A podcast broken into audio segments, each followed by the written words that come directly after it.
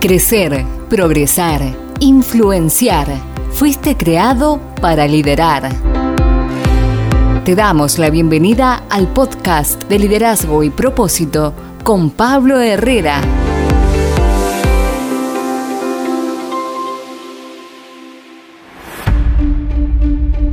Bendiciones, mi nombre es Pablo Herrera, bienvenidos a este nuevo episodio donde queremos alentarte y darte herramientas para que a pesar de que te topes con muchas derrotas, sepas que no estás derrotado. De hecho, tal vez necesites enfrentar esas derrotas para que puedas saber quién eres, cómo te puedes levantar y cómo podrás salir de allí.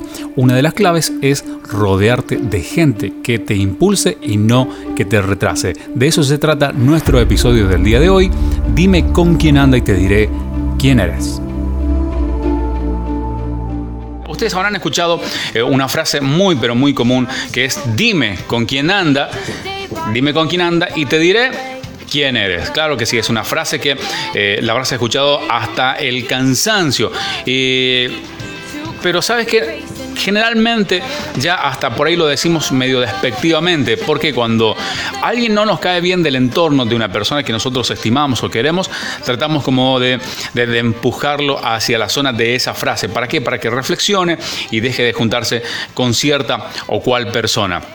Sin embargo, sin embargo, el salmista ah, David nos recuerda la importancia que tiene el rodearse de personas que nos influencien a hacer el bien. ¿Dónde dice esto? La palabra de Dios dice en el libro de Salmos capítulo 1, en el versículo 1, dichoso Bienaventurado, bendecido, afortunado el hombre que no, no, sigue, que no sigue el consejo de los malvados, ni se detiene en la senda de los pecadores, ni cultiva, ni cultiva la amistad de los blasfemos, sino que en la ley, en la palabra de Dios se deleita día y noche, medita en ella. Ahora, ¿de qué tipo de personas nos hemos rodeado? Y uno y usted puede decir a lo mejor, bueno, pero en pandemia, en cuarentena, simplemente me rodeé de mi familia. Pero sabes que te estás rodeando de gente a través de las redes sociales también, por ejemplo.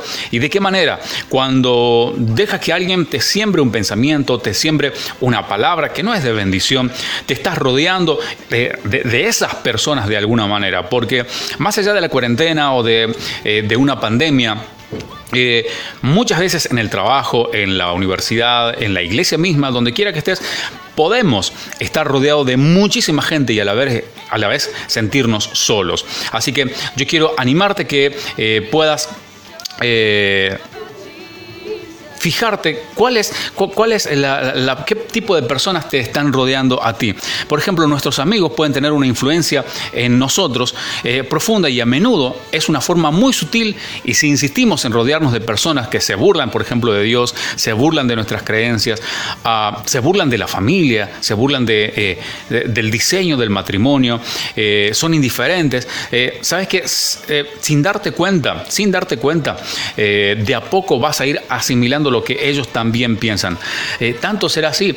Claro que sí, a menos que tú te rodees de la presencia de Dios cada mañana, entonces tú puedes ser de influencia para ellos. Así que en esta mañana queremos animarte que quizás es el momento de analizar el tipo de personas que estamos frecuentando, qué tipo de voces estamos escuchando, porque ellas son las que nosotros escogemos y a quienes les vamos a permitir ser de influencia en nuestras vidas y viceversa. Ahora, ¿cómo usted sabe, cómo tú sabes que las personas que te influencian, con las que te rodeas, con las que te relacionas en las redes sociales, te van a ayudar para bien? Bueno, justamente hay preguntas claves. ¿Te bendicen? ¿Te ayudan a ser mejor persona? ¿Te hablan de un buen futuro? ¿Te hablan de Dios?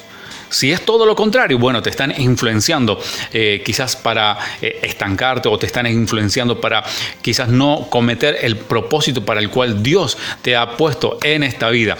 Eh, una, una, de las características, por ejemplo, es una persona que se preocupa de ti.